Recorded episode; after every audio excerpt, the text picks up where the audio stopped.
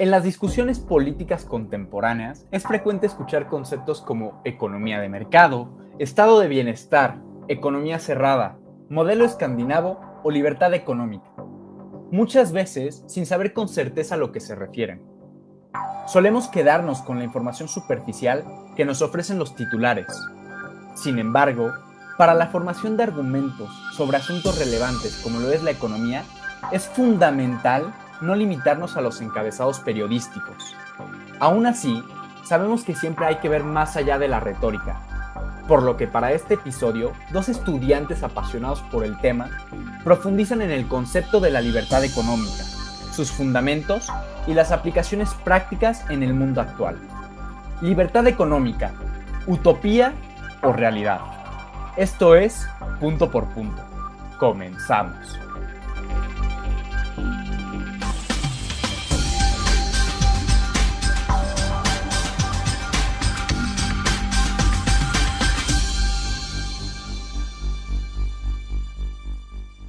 Bienvenidos a un nuevo episodio del podcast oficial de Hablemos en Serio. Mi nombre es Juan Antonio Yergo Sánchez, coordinador general del grupo.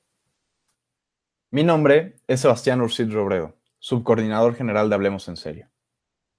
El día de hoy nos acompaña Rebeca Mendoza, de Administración, Gobierno y Políticas Públicas. Hola, ¿qué tal? Muchas gracias por la invitación y gracias por la oportunidad de hablar en este espacio.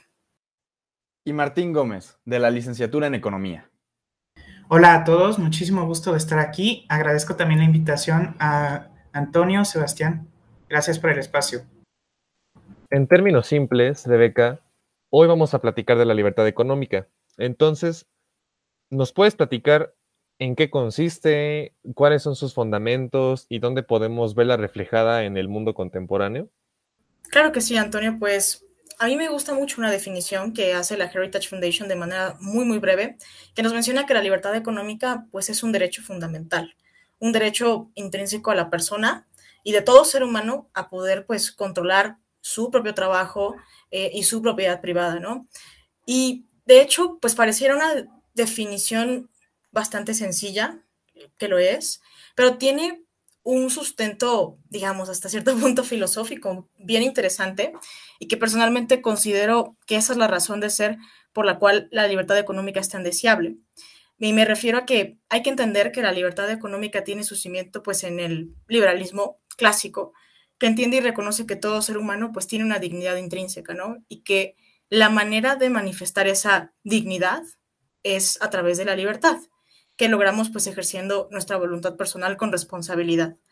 Y en ese sentido, pues entender la libertad como un valor principal y la condición de todo ser humano em, y que asuma sus responsabilidades.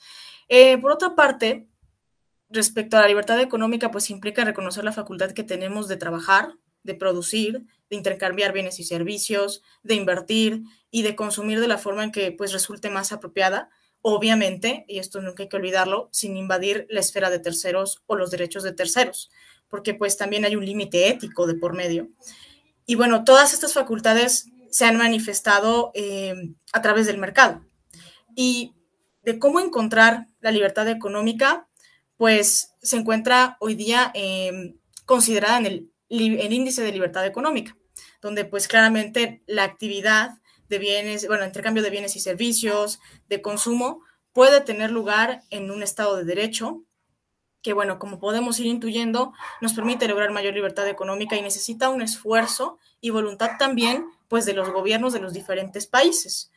Pero, digamos, no es un esfuerzo y voluntad de los gobiernos eh, que convencionalmente pues exige mayor participación del Estado, eh, entendiéndola como intervención en los asuntos económicos y ciudadanos, sino más bien un esfuerzo del Estado de involucrar a los distintos poderes para garantizar la protección y el cumplimiento, por ejemplo, pues de los contratos, de los derechos de propiedad, de facilitar la actividad económica, de generar certidumbre sobre aquellas personas que invierten su dinero en el país, que les resulte más atractiva para incluso pues emprendedores, eh, con impuestos pues más accesibles, más atractivos, que pues en algunos países incluso estas medidas eh, poco a poco y de manera gradual han permitido pues ampliar, por ejemplo, la base de contribuyentes, que es una de las medidas pues más exitosas em, en algunos años, ¿no?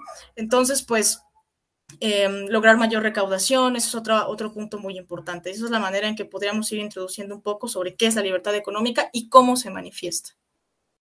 Martín, entender el concepto teórico y los fundamentos del mismo es una cosa, pero medir los resultados en la práctica es otro boleto, porque sabemos que a veces la retórica va más allá eh, de la práctica.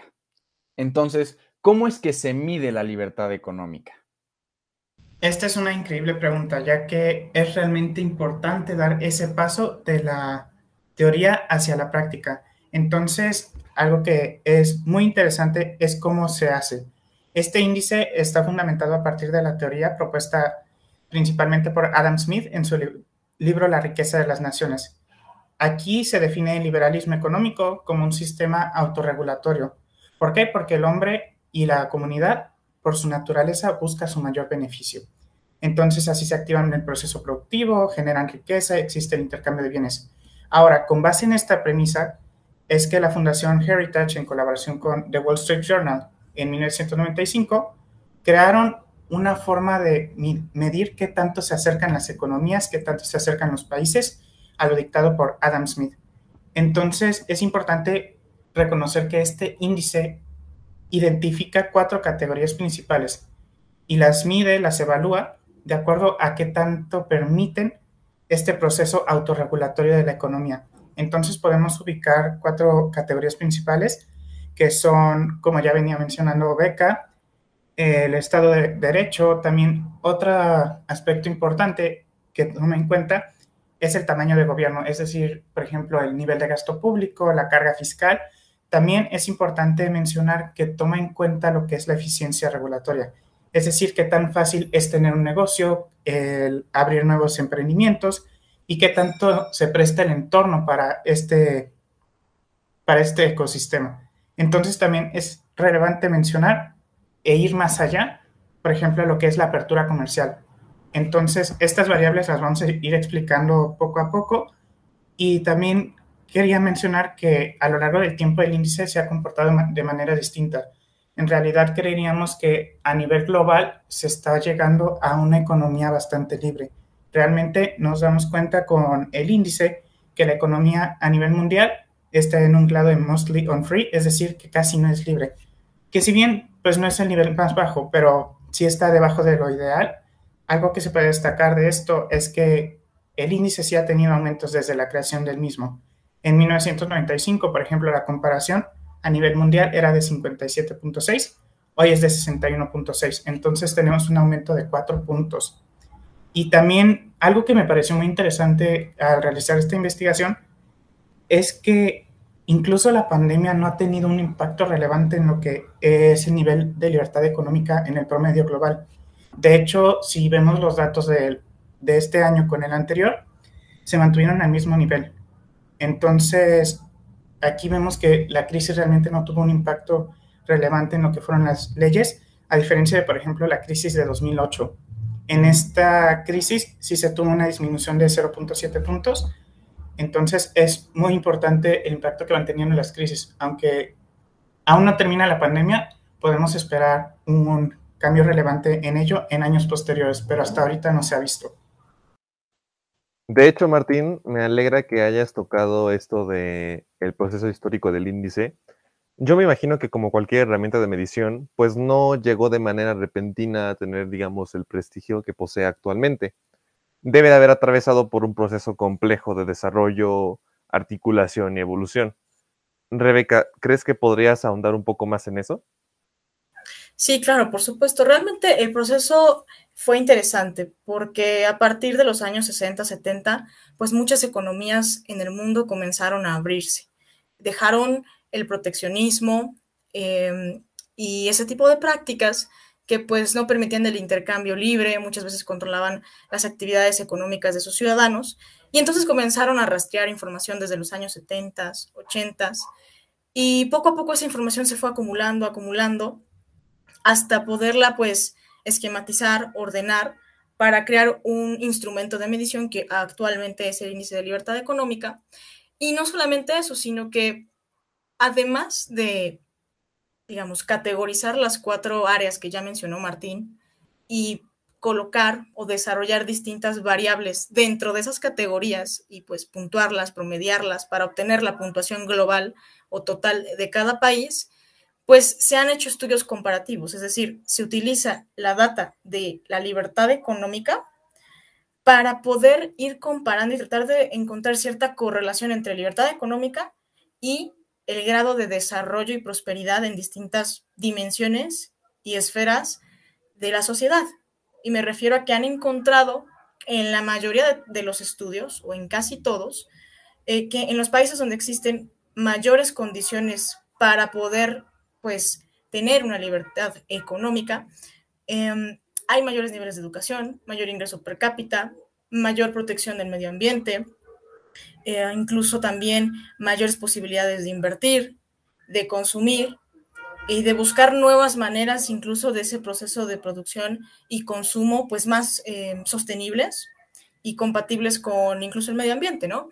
Entonces, esa, esa sería, digamos, una, un aspecto interesante, no solamente cómo ha evolucionado eh, la información de la libertad económica, sino cómo se ha utilizado para poder estudiar otro fenómeno como lo es el desarrollo y prosperidad de los países. Pues ya nos platicaron un poco más sobre cómo funciona el índice y un poco de su metodología. No es la primera vez en la historia que observamos una diferencia entre dos ideologías en materia económica. Por ejemplo, tenemos la Guerra Fría del siglo pasado, que se dio a cabo entre la hoy disuelta Unión Soviética y los Estados Unidos. El polo comunista del sistema internacional en aquel entonces constaba no solo de la URSS, sino también de países que conformaban las esferas de influencia, como el caso de Bulgaria, Checoslovaquia, Polonia del Este, Hungría, Rumania, Albania y la antigua Yugoslavia. Efectivamente, y pues estos países atravesaron un proceso de crisis similar, porque al final la praxis de la ideología dominante fracasó. Rebeca, en el caso de la libertad económica, ¿la práctica de este concepto ha funcionado de manera homogénea en los países que han decidido adoptarlo? Bueno, de manera homogénea, eh, no, realmente ha sido muy heterogéneo. Y yo creo que aquí sería importante rescatar, ¿no? Em, ¿Cuáles son los países? Porque como mencionó muy acertadamente Martín, de por sí el instrumento de medición tiene categorías, es decir, en dónde se ubican los países de acuerdo a su puntuación y a sus condiciones. Em, pues hay cinco, ¿no? Países libres, países mayormente libres, moderadamente libres, eh, mayoritariamente o mayormente no libres y oprimidos o no libres, ¿no? Económicamente hablando. Y también, digamos, es que es una relación indisociable entre economía y también el estado eh, de instituciones de legalidad y administrativos, ¿no? Porque ahorita, ahorita me viene a la mente mucho una lectura de Luis Aguilar Villanueva que habla sobre el esfuerzo de las democracias liberales, pues por lograr a través de la política pública, del Estado de Derecho, lograr pues no solamente una mayor eficiencia en términos económicos, sino también eh, un aspecto que sea más compatible con el ser humano y con su dignidad humana, ¿no? Que va a ser posible a través de las instituciones y pues de un orden jurídico compatible con un Estado de Derecho. Entonces, bueno, hablando y regresando a esta parte de cómo se ha manifestado en los diferentes países, eh, analizando pues de diferentes, en diferentes años eh, las publicaciones del índice, nos interesaron algunos países en particular. Entre ellos, pues bueno, tenemos que decir sobre todo que elegimos estos porque son países cuyas economías hace 40, 50 años, pues estaban terriblemente mal, estaban pues en un estado de pobreza muy significativo, con poco dinamismo, con poca diversidad industrial, y con el paso de los años, pues se convirtieron en referentes de, la prosperidad. Y claro, obviamente eh, no, fue todo de manera lineal y, fue prosperidad, eh, digamos, pues seguida, ¿no? Sino que también fueron momentos de prueba y error. Por ejemplo, en el caso de Nueva Zelanda, hay un artículo muy, muy interesante del Cato Institute que pues nos habla sobre el éxito de Nueva Zelanda. Y ahí nos dice que hasta los 70s, 80s fue pues la crisis más, más complicada que atravesó el país, porque pues bueno, sabemos, ¿no? Que, pues tenía un vínculo muy, muy cercano con Reino Unido y se extendió incluso en su economía y en su intercambio, ¿no? Em, en ese entonces, Nueva Zelanda tenía una relación comercial del 95% con Reino Unido. Y a inicios de los 70 Reino Unido pues decide incorporarse mayormente en sus relaciones comerciales con el bloque europeo. Entonces pues para Nueva Zelanda fue un, golpe muy significativo porque los productos que, que, más intercambiaban o que más consumían los británicos de Nueva Zelanda, de parte de o para Nueva Zelanda, eran los lácteos. Y otro problema fue que pues había, por ejemplo, un subsidio, un subsidio muy importante a los ganaderos especialmente aquellos que pues se dedicaban a la cría de ovejas, porque pues eh, también Nueva Zelanda tiene una interesante actividad en la carne y además en la lana. Entonces pues em, desgraciadamente muchos de estos ganaderos no estaban ocupando espacios y áreas pues digamos para alimentar a sus pues a su ganado. Entonces, muchas de estas, de estas ovejas terminaban muertas o crecían de una manera muy endeble, por lo que pues comerciar con ellas, pues no resultaba muy productivo. Entonces, a manera de, resarcir ese daño y esas pérdidas, el gobierno daba un subsidio a los, pues a los pastores.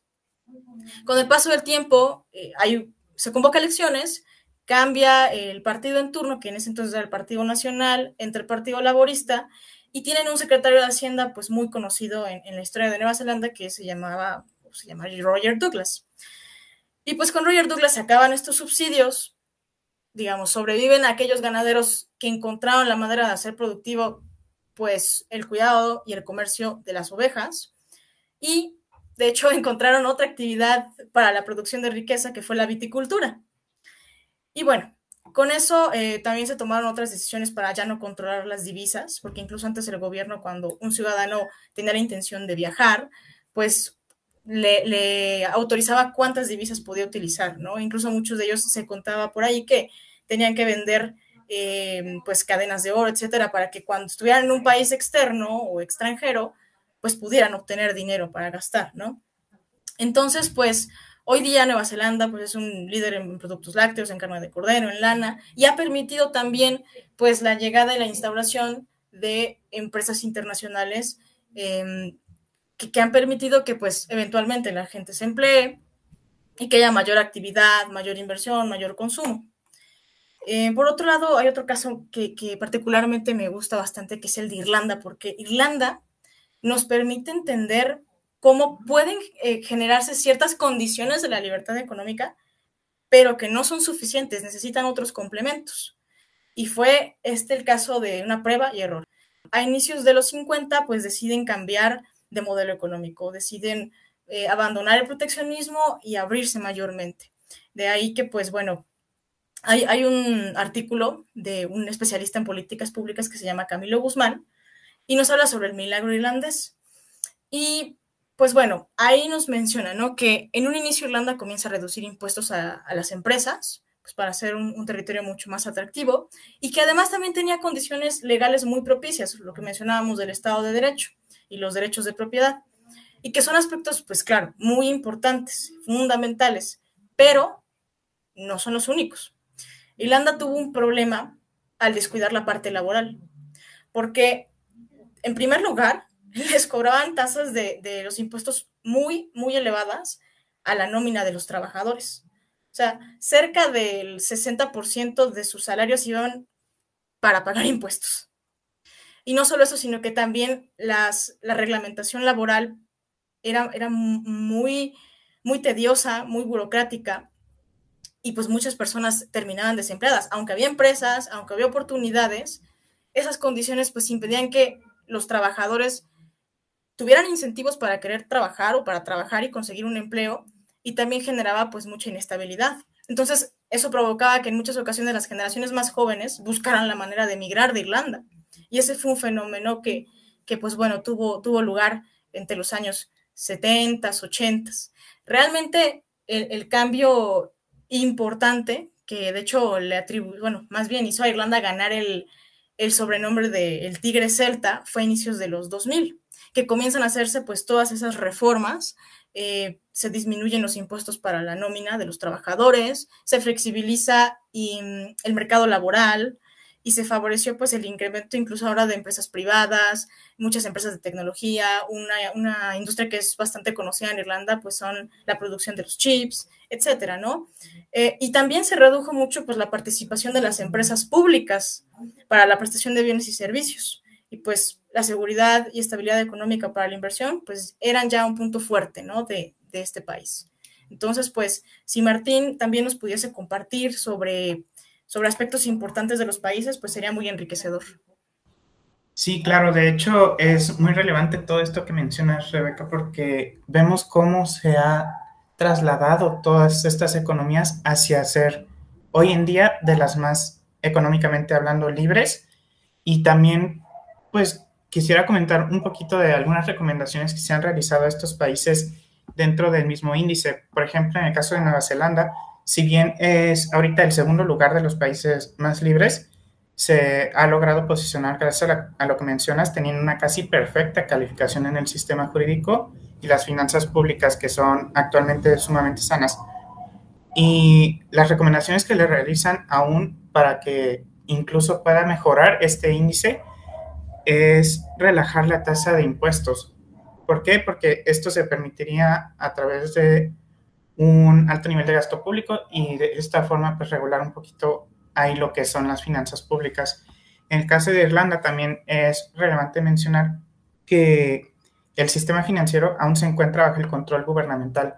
Entonces, si bien ahorita se ha logrado colocar en lo que es el quinto lugar, porque ha tenido un flujo excepcional en la economía, ha permitido inversiones extranjeras, tiene pocas regulaciones y promueve un panorama adecuado para el movimiento de la economía.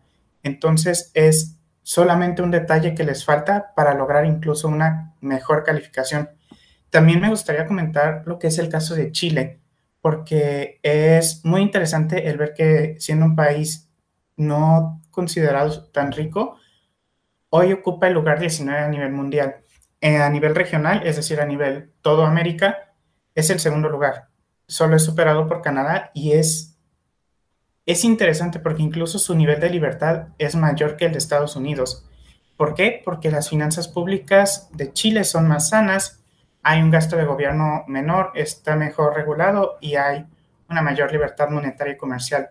Ahora también creo que es importante mencionar lo que son países que están del otro lado, es decir, cómo se ha comportado el índice de manera un poco heterogénea. Vemos estos países que están del lado del lado superior, que están en los primeros lugares, pero también tenemos el caso, por ejemplo, de Venezuela.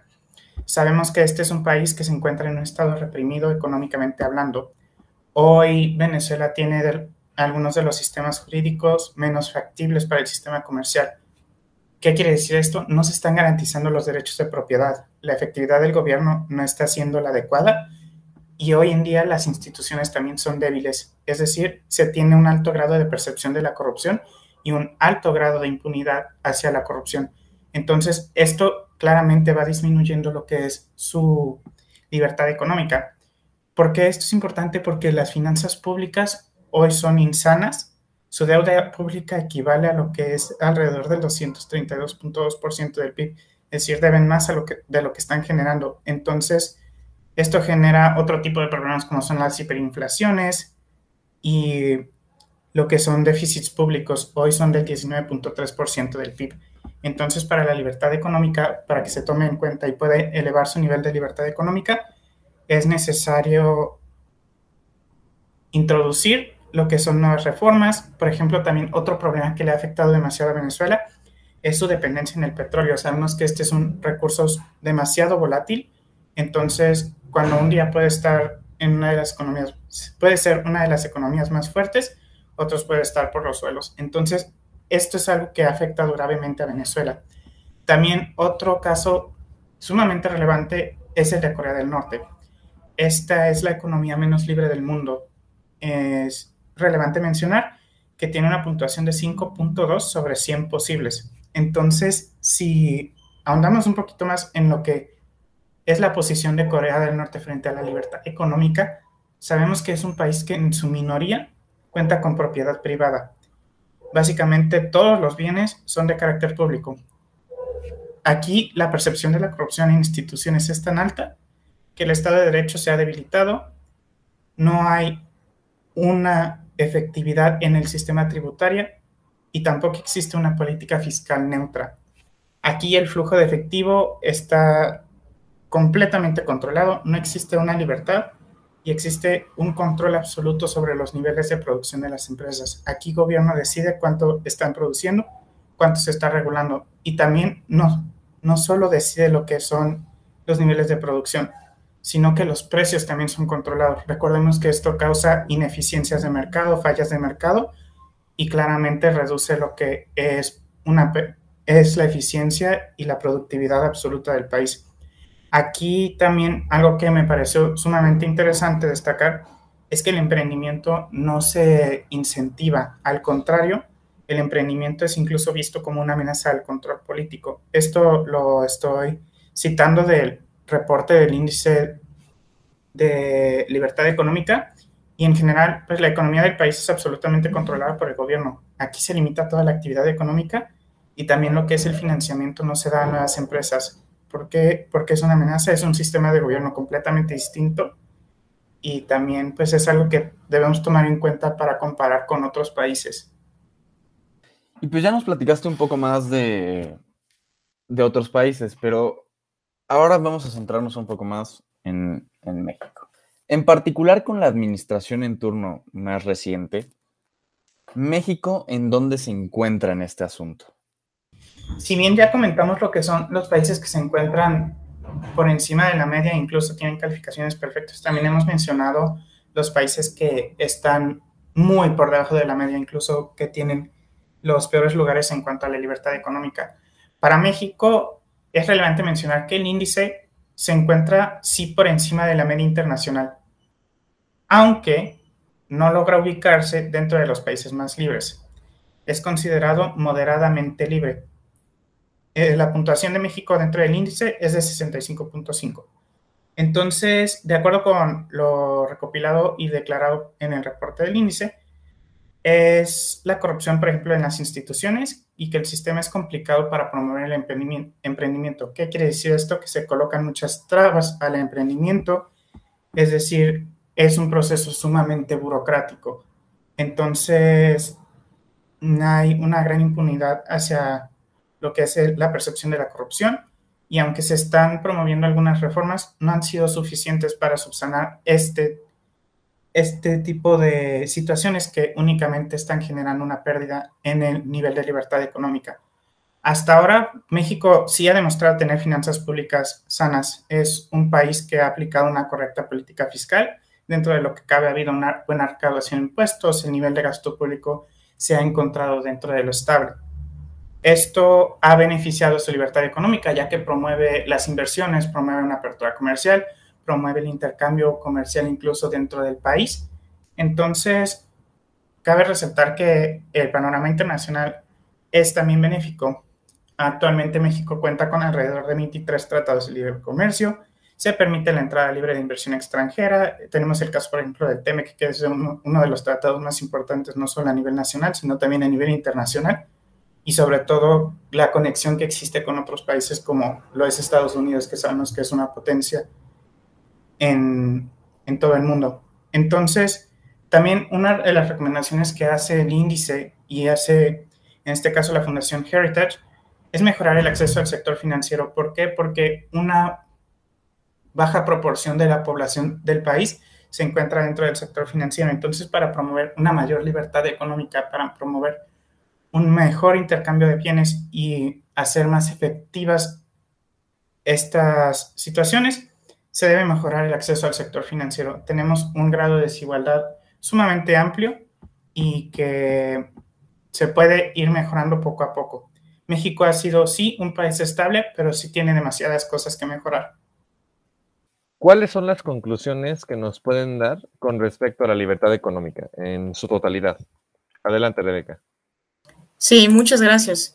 Pues vaya, como hemos mencionado, son necesarias una serie de condiciones, como pues comenté al inicio y durante el desarrollo del podcast, es una relación indisociable entre permitir el desarrollo económico, pero con una protección institucional y jurídica así como también pues un aspecto de carácter cultural y de comportamiento, tanto de las autoridades como de los mismos ciudadanos.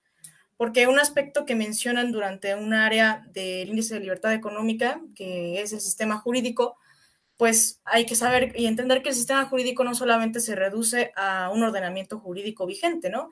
Sino también a las actitudes, a las manifestaciones y a lo que los ciudadanos y, como he dicho, las autoridades conciben y perciben acerca de lo que es el derecho a la justicia, eh, la importancia y la relevancia de derechos tan fundamentales como es la propiedad privada.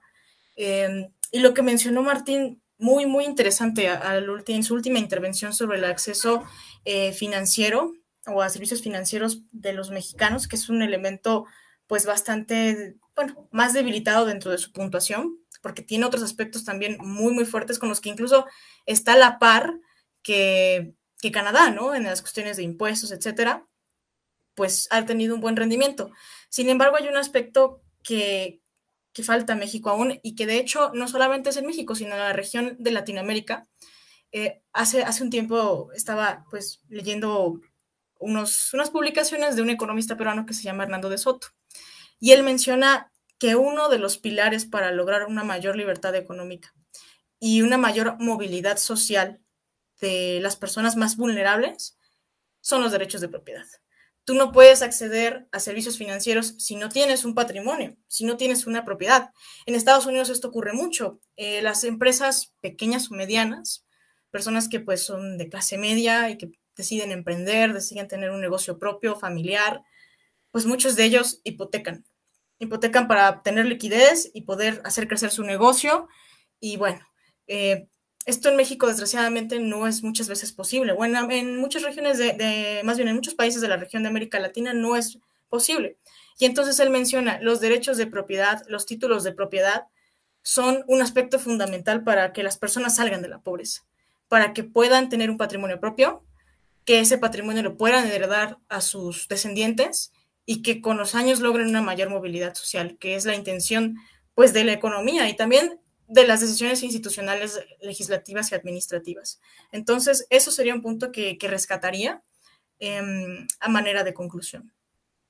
En cuanto a lo que es el índice, me parece la verdad sumamente interesante medirlo. Recordemos que este tipo de índices nos permiten tener un panorama más claro de dónde está el mundo, de cuáles son las tendencias y sobre todo qué tipo de políticas se pueden aplicar para mejorar la eficiencia económica de los países. Entonces, especialmente este índice, como lo comentaba Beca, la libertad económica es el derecho fundamental de todo ser humano de controlar su trabajo y su propiedad. Entonces, el hecho que haya países que aún no garanticen lo que es la propiedad privada o al menos no tengan esa libertad de trabajar, producir, consumir o invertir en lo que deseen, es peligroso para la economía.